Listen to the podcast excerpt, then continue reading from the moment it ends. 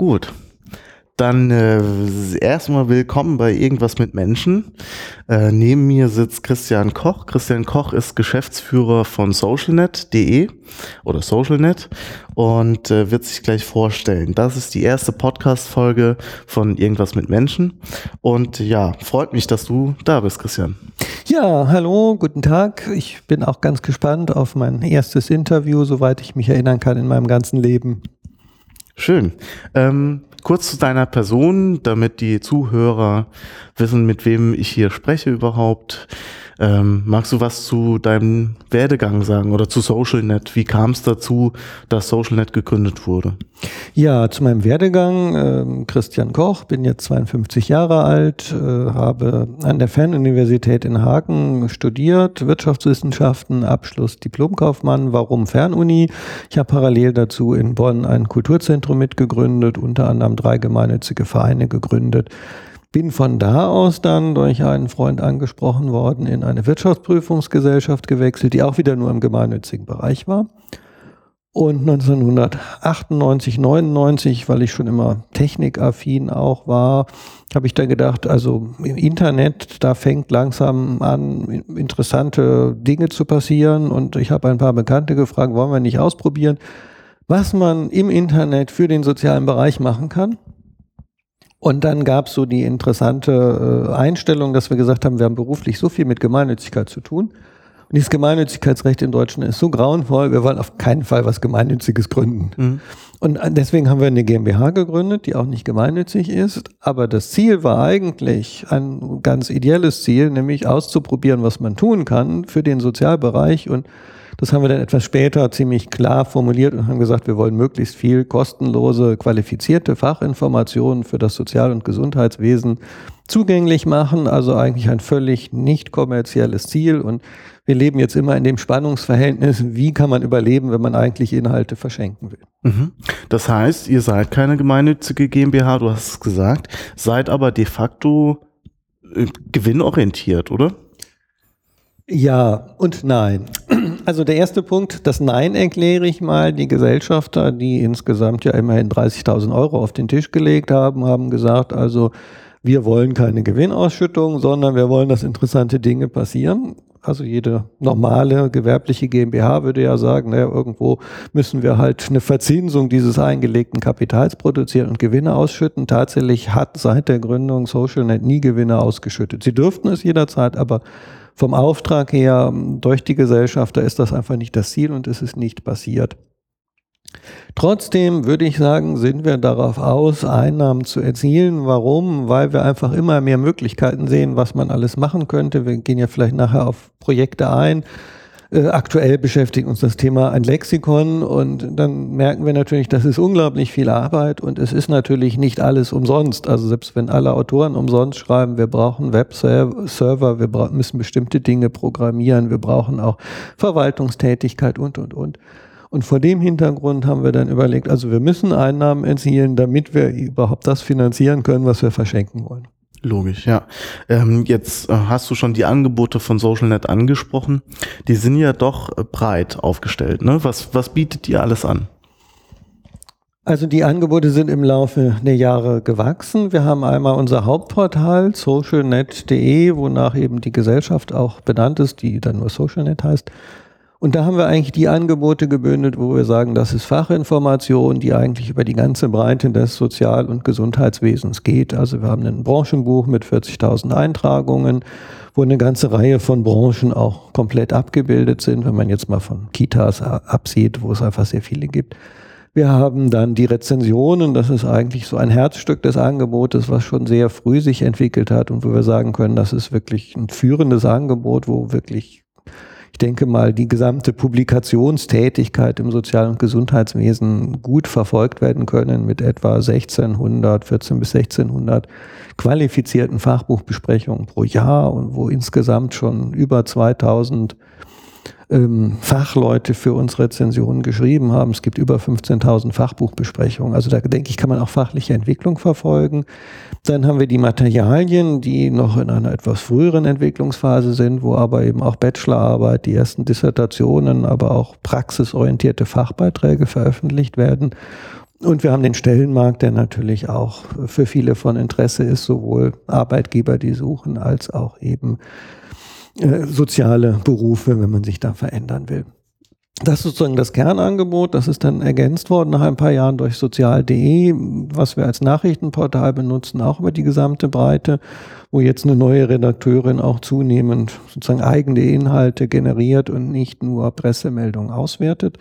Das Ganze wird ergänzt durch unterschiedliche spezialisierte Portale. Das wichtigste wäre erzieherin.de für Frühpädagogik, aber zum Beispiel auch sozialraum.de als E-Sein, also sehr stark fokussierte kostenlose Fachzeitschrift.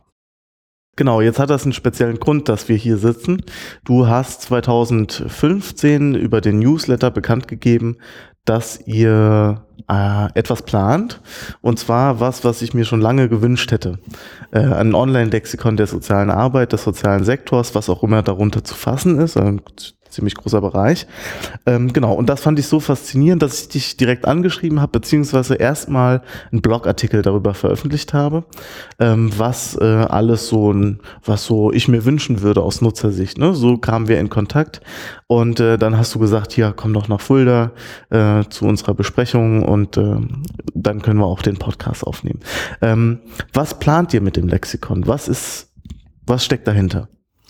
Die Idee ist eigentlich schon viel älter als 2015. Wir haben ungefähr drei, vier Jahre vorher schon mal darüber gesprochen, weil es ja naheliegend ist, äh, ein Lexikon online zu veröffentlichen. Man hat keine Platzbegrenzung, man kann es in beliebiger Reihenfolge entwickeln, man kann beliebig aktualisieren und man hat praktisch keine Vertriebskosten und man hat auch ganz neue Zugangswege. Ne? Also man muss in dem Sinne ja nicht per Hand einen Index erstellen, man hat sofort eine Volltextsuche und einfach ganz neue Möglichkeiten. Das war natürlich naheliegend, diese Idee.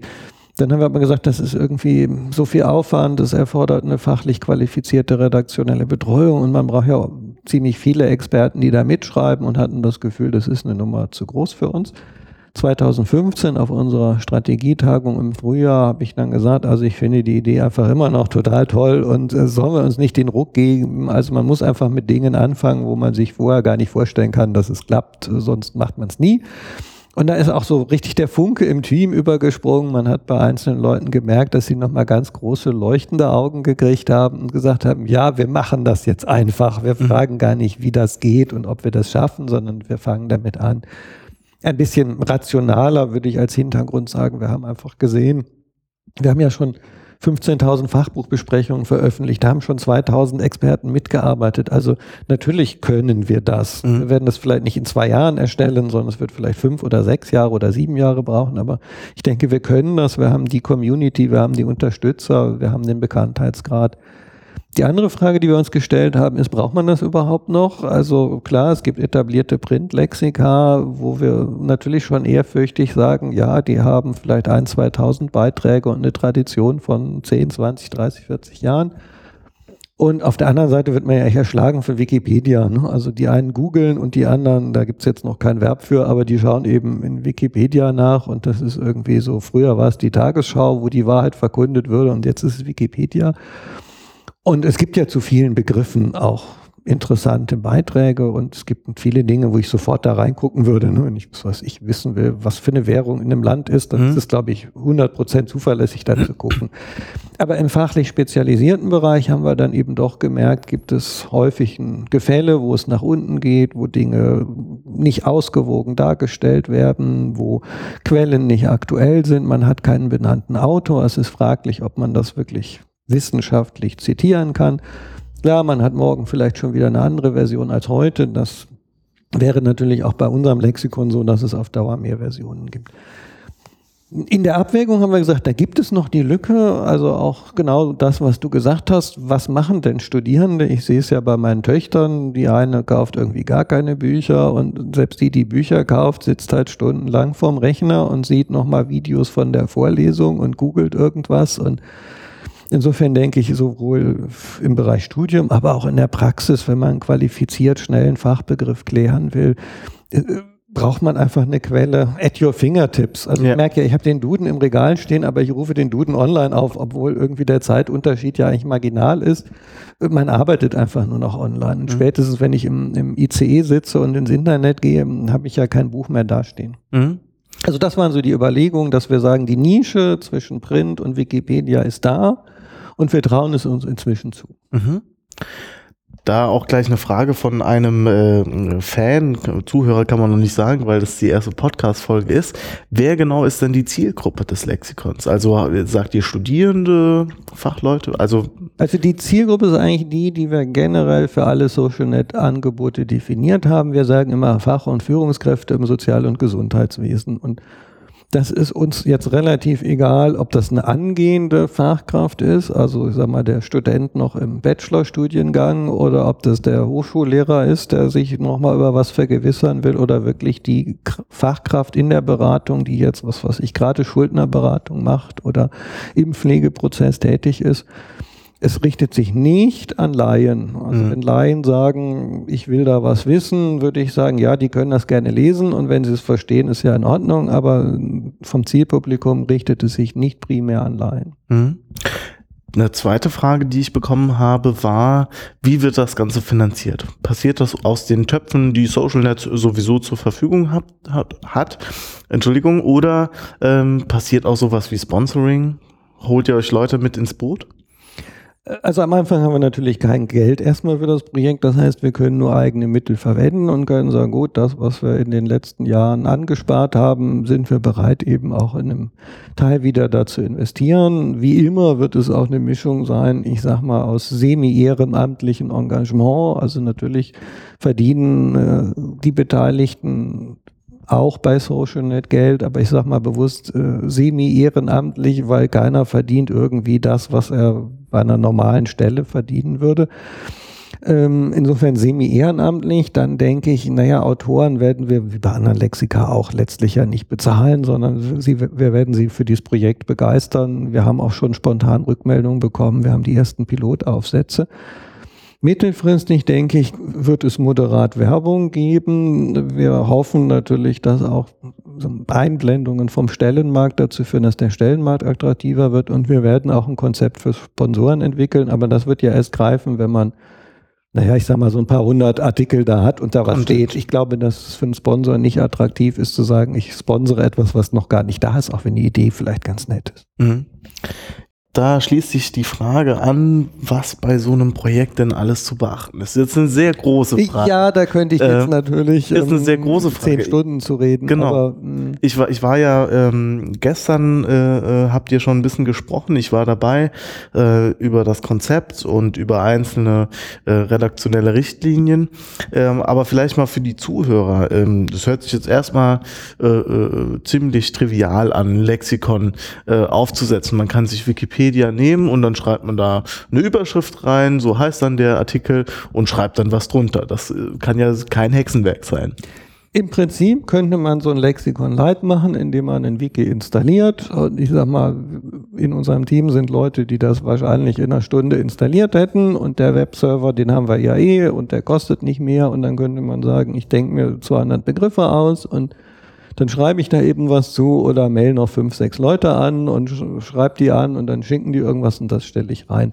Was habe ich dann? Nee, dann habe ich 200 völlig heterogene Texte, die nicht qualitätsgesichert sind, die alle unterschiedlich strukturiert sind, die nicht verschlagwortet sind, die nicht untereinander verlinkt sind. Ähm, vom, vom Kernprozess wird es letztlich so aussehen. Erstmal wird man sich fragen müssen, welche Begriffe kommen da rein. Das klingt völlig trivial, ne? aber dann hatten wir irgendwo einen Begriff, ich nehme als Beispiel Affektregulation oder Affektregulierung. Welcher kommt denn rein oder schreibe ich beide rein oder wo kommt der Text hin? Dann haben wir irgendeinen Firmennamen und sagen, ja, aber die schreiben den in drei verschiedenen Schreibweisen. Nehmen wir jetzt den aus dem Handelsregister, den von der Website oder den vom Impressum der Website. Und wie mache ich das mit äh, Gender, ne? also Erzieherin, Erzieher mit Sternunterstreichung und je mehr man sich damit befasst und bei einem Lexikon hat man ja den Anspruch, das ist auch irgendwie ein bisschen einheitlich und strukturiert, kommt man alleine schon beim Formulieren der Begriffe auf ungefähr 20 Fragen, die man irgendwie gerne entscheiden will. Dann muss man dazu Autoren finden. Wen findet man? Wie, welche Richtlinien gibt man denen mit? Was für rechtliche Grundlagen gibt es dafür?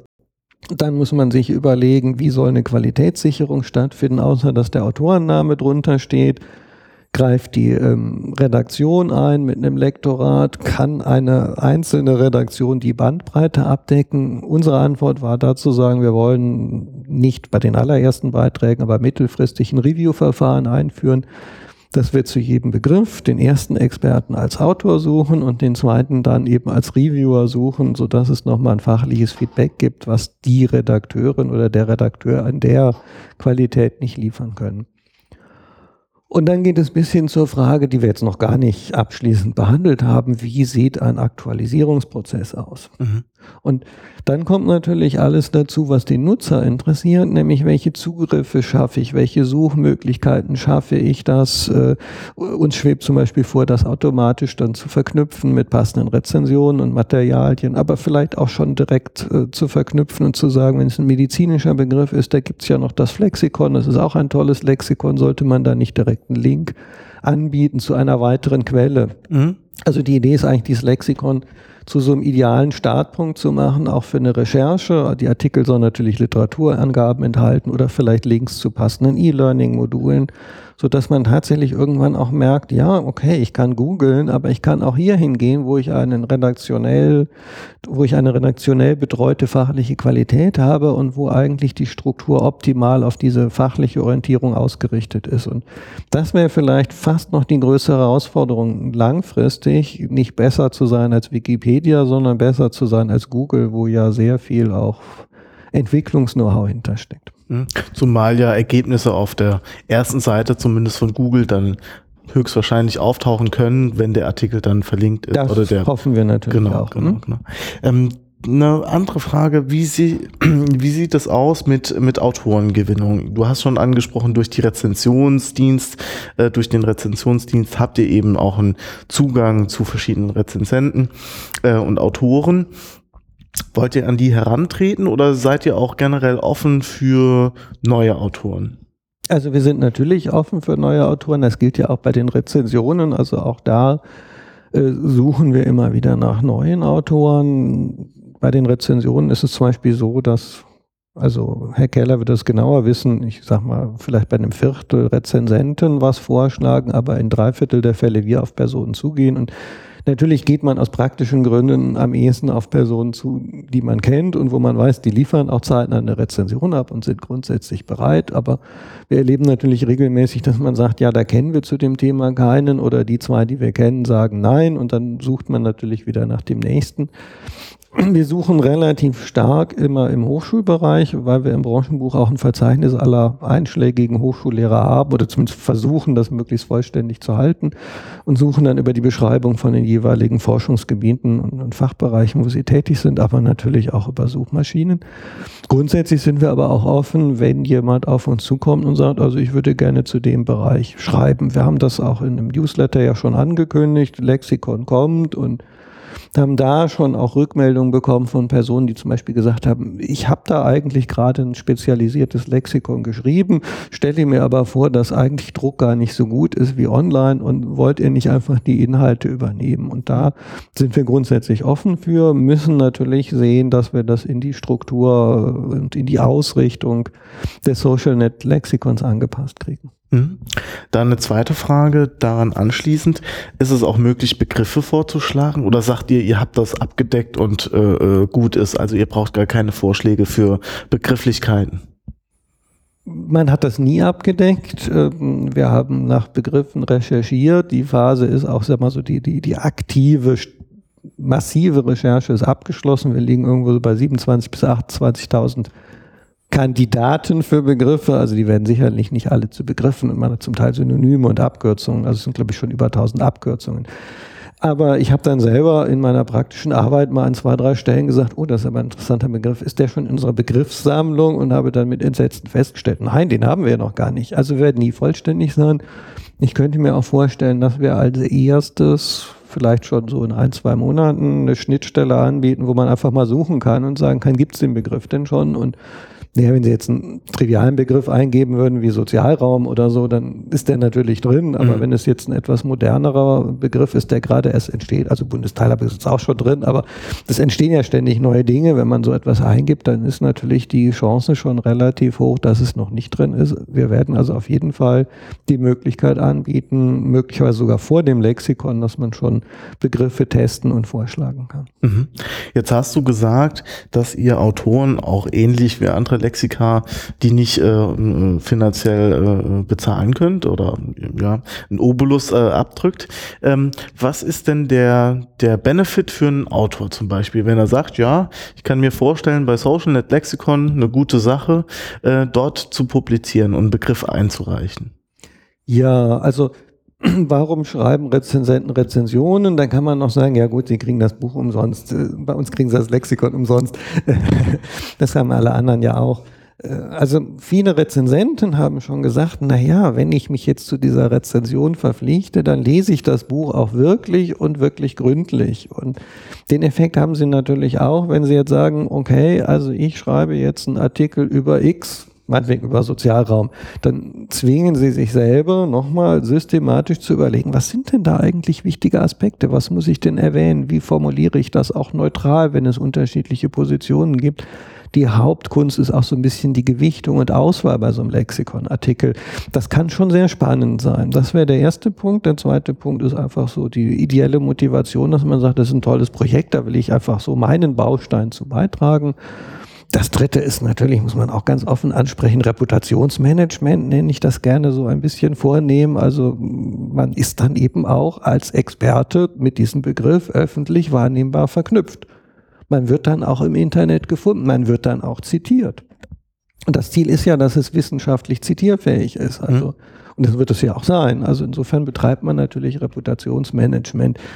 Was eigentlich nicht passieren sollte, ist man, dass man darüber sozusagen Fachpolitik macht, weil die Lexikonbeiträge sollen ja schon neutral sein. Also man soll jetzt dann nicht seine Schule oder seine Position vertreten, sondern das wird für uns die Hauptkunst sein, auch immer Autoren zu finden, vielleicht auch bei umstrittenen äh, Fachbegriffen, die diese Souveränität haben. Also wir hatten schon mal Kontakt zu einem Autor und haben gefragt, wie wäre das mit einem Beitrag Sozialpolitik, weil wir so die ersten Pilotbeiträge haben wollen. Hat er gesagt, also nachdem er ihm erklärt hat, das soll neutral sein, nee, das wäre eigentlich nicht sein Ding, weil mhm. da könnte er nicht neutral sein. Ne? Ja, ja kann ich gut verstehen. Insofern wird es manche Personen geben, die da geeigneter sind und andere, die weniger geeignet sind. Das wäre eine Frage gewesen, die sich daran anschließt, nämlich die Neutralität oder dieses breite Feld abzudecken, die so ein Begriff äh, durchaus abbilden kann.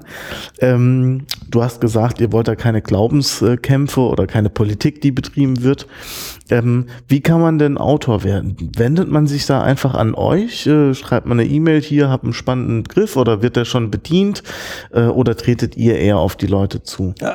In der Praxis wird es wahrscheinlich wie bei den Rezensionen sein, dass wir eher wir aktiv auf die Leute zugehen und ich kann das nur schätzen, vielleicht beim, im Schnitt beim zweiten oder dritten Mal eine Zusage kriegen. Ich glaube, bei den Rezensionen liegt es im Moment so beim dritten Mal im Durchschnitt, dass jemand sagt, ich habe Zeit und Lust. Das ist eigentlich eher immer das Problem, habe ich wirklich die Zeit, mhm.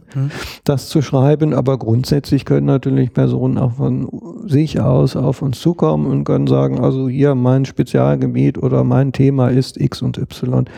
Wir werden oder wir überlegen auch, ob wir sowas wie Fachredakteure auf Dauer einbinden, die einfach dann auch sozusagen ihr Themengebiet kennen und sagen, okay, Psychologie oder Medizin oder Pflege, da kenne ich mich aus und mein Job ist jetzt nicht alle Pflegebegriffe zu schreiben, sondern mhm. einfach aus dieser Fachkenntnis heraus gezielt Personen anzusprechen, wo ich sage, ja, das wäre jetzt die Person, die sollte was zu Wundmanagement schreiben und die nächste Person was zu Mobilisierung oder was auch immer dann da mhm. die Fachbegriffe wären. Also beide Wege sind möglich und es wird im Zweifelsfall auch noch andere Rollen oder Aufgaben geben, wie so eine Fachredaktion. Mhm. Jetzt ist es ja so, könnte man sagen, dass ihr durchaus in Konkurrenz tretet äh, mit anderen Lexika. Meistens Print-Lexika, aber es gibt ja auch schon Online-Lexika der Erziehungswissenschaften beispielsweise, die mit einem Bezahlmodell, also man kauft sich dann zum Beispiel ein Ticket für einen Artikel und kann das dann äh, sich für teuer Geld runterladen. Du merkst, es ist schon eine Wertung drin. Ähm, aber das gibt's auch beim Handbuch der sozialen Arbeit beispielsweise, ja, dass man das online abgebildet ist, wenn man das Buch kauft, hat man Zugangscode zu ergänzenden Artikeln. Mhm. Ähm, wie nimmst du das wahr, diese Konkurrenzsituation? Gibt es da Konkurrenz? Äh, äh, ihr positioniert euch auf dem Markt jetzt? Äh? Also wir machen es nicht, um Konkurrenz zu sein, sondern wir machen es einfach, weil wir das Gefühl haben, da fehlt was. Äh, ich glaube auch, in diesem breiten Profil gibt es das nicht, sondern es gibt, genauso wie du gesagt hast, hochspezialisierte Werke, die zum Teil ja auch mehr so in Richtung Handbuch gehen. Da hat man dann wirklich einen Handbuchartikel. Äh, den Anspruch werden wir ja nicht haben, dass wir zu 26.000 oder 20.000 Begriffen Handbuchartikel haben. Das heißt, es wird immer noch eine wichtige Quelle sein und mhm. in der Zusammenstellung eine wichtige Quelle sein. Natürlich irgendein Lexikon was sagt, ich behandle oberflächlich 500 Begriffe jeweils mit zwei Sätzen. Dafür denke ich, gibt's aber sowieso keinen Markt, weil Wikipedia das schon ersetzt. Also wenn Sie irgendwie fünf intelligente Sätze zum Wort Sozialraum lesen wollen, äh, da reicht dann Wikipedia auch. Mhm, mhm.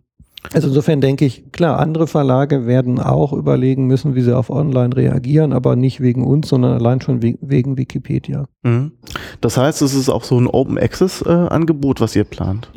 Im Prinzip ist es Open Access, ja. Ne? Also wir sagen, man kann das weiter benutzen. Es ist nicht nach einer Creative Commons Lizenz. Also der Sinn ist nicht, dass andere Leute das wieder auf ihre Webseite einbinden, sondern der Sinn ist schon, dass, dass bei uns quasi das Original auch wirklich ist, aber Sie können es eben jederzeit runterladen, lesen, lokal speichern, normal zitieren. Also Sie können es genauso verwenden wie ein gedrucktes Buch auch, mhm. was Sie auch nicht einscannen und auf Ihre Webseite stellen dürfen. Mhm.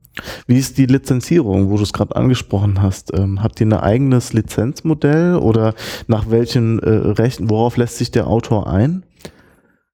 Also gegenüber dem Nutzer hatte ich ja gesagt, er kann es quasi verwenden wie ein Buch, darf es nicht kommerziell auswerten. Gegenüber den Autoren äh, haben wir im Moment die Position, dass wir sagen, also wir wollen einfach ein unbegrenztes Nutzungsrecht, aber nicht exklusiv. Warum ein unbegrenztes Nutzungsrecht? Weil wir gar nicht wissen, was wir damit in 15 oder 20 Jahren machen wollen oder können oder sollten oder müssen.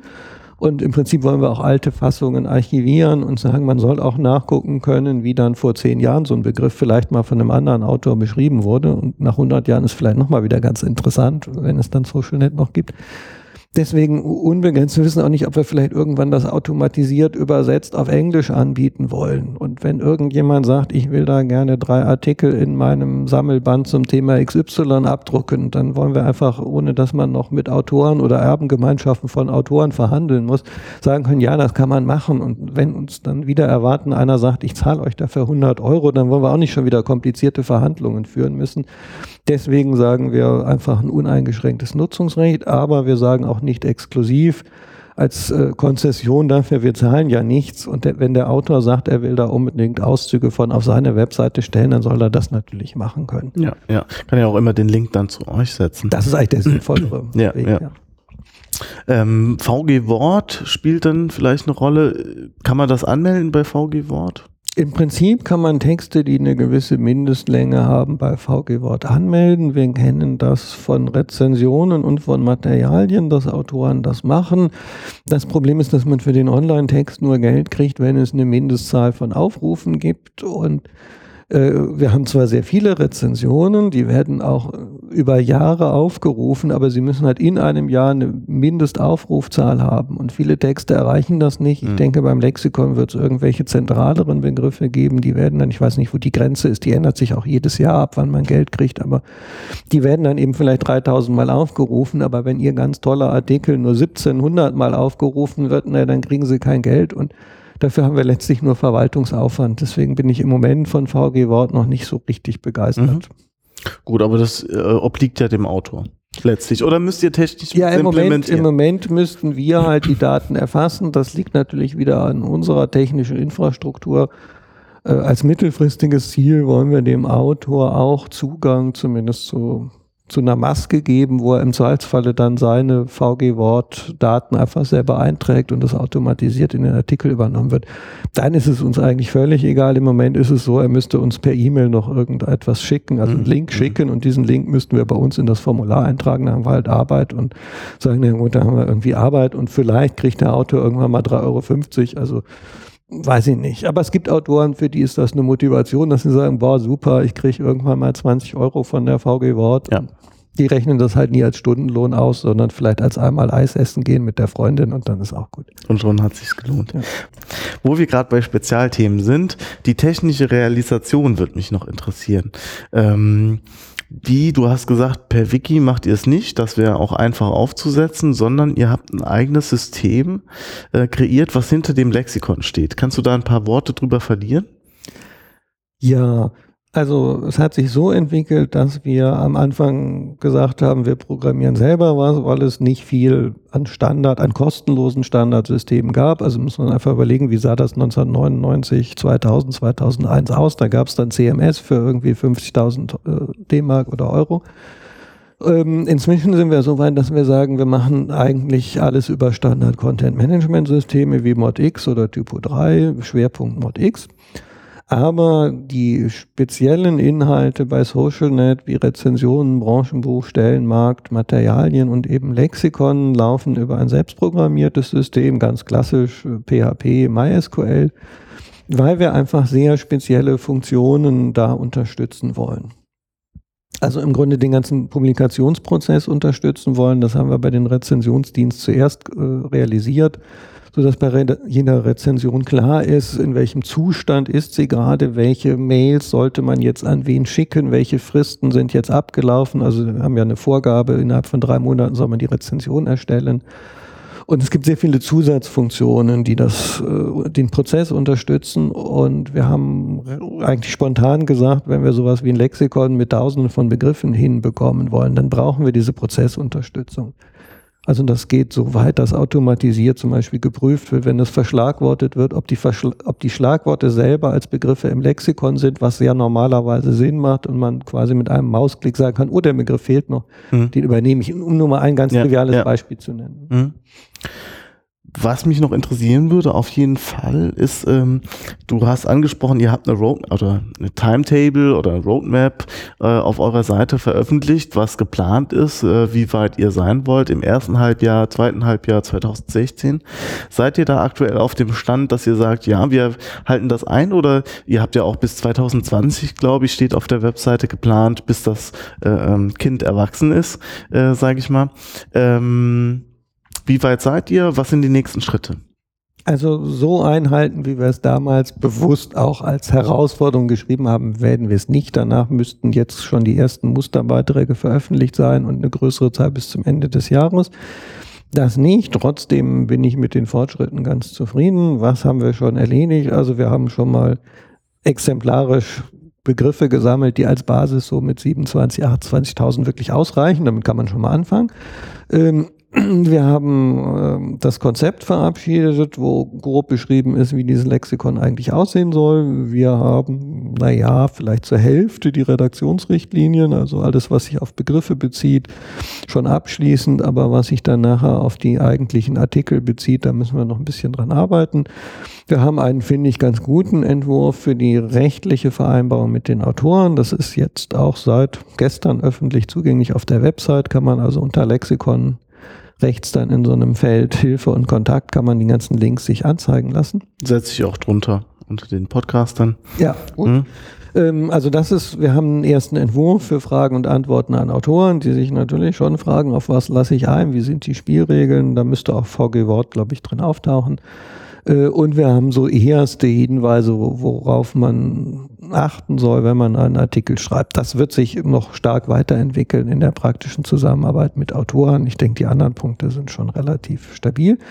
Wir haben die ersten Musterbeiträge von sehr mutigen, gutwilligen Autoren, Autorinnen, denen wir gesagt haben, wir haben keine Ahnung, wie zufrieden wir damit sein werden, was unsere Standards sein werden. Wir müssen einfach an echten Artikeln üben. Die sind auch völlig unterschiedlich ausgefallen. Die Beiträge sehr spannend, sehr gute Ansätze, aber eben auch sehr viele Fragen, wo wir überlegen müssen, wie viel Variabilität lassen wir zu? Also mhm. ein Beitrag fand ich total toll zum Lesen, aber ich habe gesagt, der hat irgendwie so gar nichts von dem Lexikonartikel, mhm. ne, sondern spricht die Leute so persönlich an und nette Beispiele, aber nicht so streng hierarchisch, wo wir so die Vorstellung haben, im ersten Satz sollte eine Begriffsdefinition sein. Einfach für den Leser, der sagt, ich will das in einem Satz wissen, was ist das denn eigentlich? Und den Rest können ja andere lesen und der ist eben ganz anders aufgebaut und da müssen wir immer noch mal so ausprobieren, wie stur wollen wir an der Stelle sein, mhm. Äh, wie, wie engstirnig ist das vielleicht ganz gut, wie unterschiedlich sollen die Artikel sein. Also da an der Stelle sind wir, sobald wir das geklärt haben, wie wir mit den Autoren da kommunizieren wollen, dann können wir eigentlich langsam in die, ich sag mal, Regelproduktion gehen. Also ich bin zuversichtlich, dass dann der Prozess relativ produktiv werden wird. Aber mhm. so den entscheidenden Punkt stehen wir so kurz davor. Das ist auch Sinn der Tagung, auf der wir hier sind. Dass wir sagen, wir wollen diese wesentlichen Hürden, die noch vom Regelprozess uns abhalten, überwinden. Der Prozess selber ist auch schon relativ detailliert beschrieben, wie der aussehen soll. Mhm. Dann will ich dich jetzt zum äh, Schluss äh, versuchen äh, festzunageln. Wann werden die ersten Artikel denn zu lesen sein? Ähm, wisst ihr da schon irgendwie ungefähr, wann das realistisch machbar wäre? Nee, die ersten Beiträge als Muster wird es auf jeden Fall bis zum Jahresende geben. Mhm. Wir haben jetzt mal gesagt, wir wollten eigentlich so 100 Begriffe zusammenstellen, wo man dann sagen kann, ja gut, dann sagen wir irgendwann mal offiziell, es gibt das Lexikon. Möglicherweise wird es sich so einschleichen, dass wir sagen, da sind fünf Musterbeiträge und irgendwann sind dann eben 100 da und dann behaupten wir, das wäre jetzt der, die Keimzelle des Lexikons. Bis wann es diese 100 gibt, wage ich ja nicht ganz sicher zu sagen, aber ich denke mal, spätestens bis Mitte nächsten Jahres muss es die auch geben und müssen wir in so einem regelmäßigen Produktionsprozess sein. Mhm. Gut, dann danke ich dir für das Gespräch. Äh, hat sehr viel Spaß gemacht. Gibt es noch was, was du äh, vielleicht den Zuhörern ähm, mitgeben äh, willst zu dem Lexikon, wenn sie sich beteiligen wollen, wenn sie sich informieren wollen über SocialNet, über einen Rezensionsdienst oder aber auch das Lexikon? Also was natürlich sehr gut ist, ist, wenn Sie unseren Newsletter abonnieren, weil da bleibt man einfach im Kontakt und egal was einen interessiert, man kriegt mit, passiert was beim Rezensionsdienst, da werden wir melden, wie weit wir beim Lexikon sind und auch über neue Projekte einfach informiert. Also das Einfachste ist bei SocialNet oben auf der Website Link Newsletter und kostenlos ist nur zwölfmal im Jahr, man wird also auch nicht zugespammt, da bleibt man einfach gut in Kontakt mit uns und wir freuen uns einfach über jede Rückmeldung, weil das ist natürlich natürlich der Nachteil so ein bisschen vom Internet. Man sieht ja den Nutzer, die Nutzerin nicht. Also da sind wir sehr dankbar, wenn wir auch immer wieder Rückmeldungen kriegen von Punkten, die gut sind und uns verstärken, aber auch da, wo man sagt, man wünscht es sich eigentlich anders. Das heißt, man kann auch dir oder der Redaktion einfach eine E-Mail schreiben ja. mit Punkten, die einen interessieren oder wo man auch Kritik hat oder Verbesserungsvorschläge und ihr lest das dann auch tatsächlich. Genau, also wir überarbeiten im Moment auch die Website so, dass eigentlich bei jedem Bereich Rezensionen etc. immer sozusagen in der rechten Spalte ein Feld sein sollte, wo dann auch direkt die E-Mail-Adresse ist. Ansonsten über Impressum kriegt man ja sowieso auch immer die allgemeine Adresse. Genau. Bei Facebook seid ihr auch. Den Link setze ich auch unter den Podcast. Und äh, dann wünsche ich euch äh, noch eine spannende Tagung, dass da viel Produktives bei rauskommt. Und äh, danke, dass du äh, bei der Premiere dieses Podcasts dabei warst. Ja, vielen Dank für das Interview. War für mich auch sehr spannend. Tschüss. Tschüss.